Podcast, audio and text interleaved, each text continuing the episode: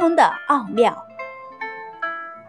有甲乙两个人去跟师傅修禅，两个人都很刻苦，但是两个人都觉得很辛苦，因为这两个人都有烟瘾。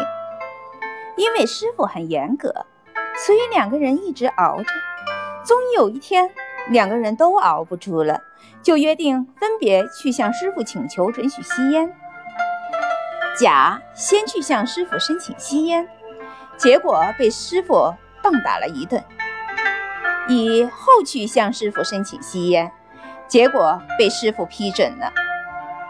这个时候呢，甲就觉得非常奇怪了，为什么师傅会偏向乙？乙就问甲：“你是怎样问师傅的？”甲说：“我问师傅，修禅的时候是否可以吸烟？”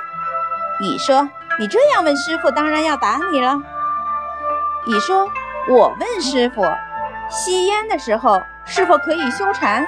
师傅说：“当然可以。”这就是沟通的奥妙。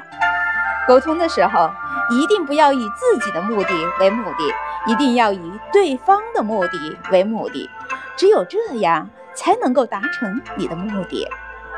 这个故事告诉我们大家，沟通是为了达成共识，不是为了证明你想做什么。当你基于共同的目的去做沟通时，这个沟通是会达成共识的。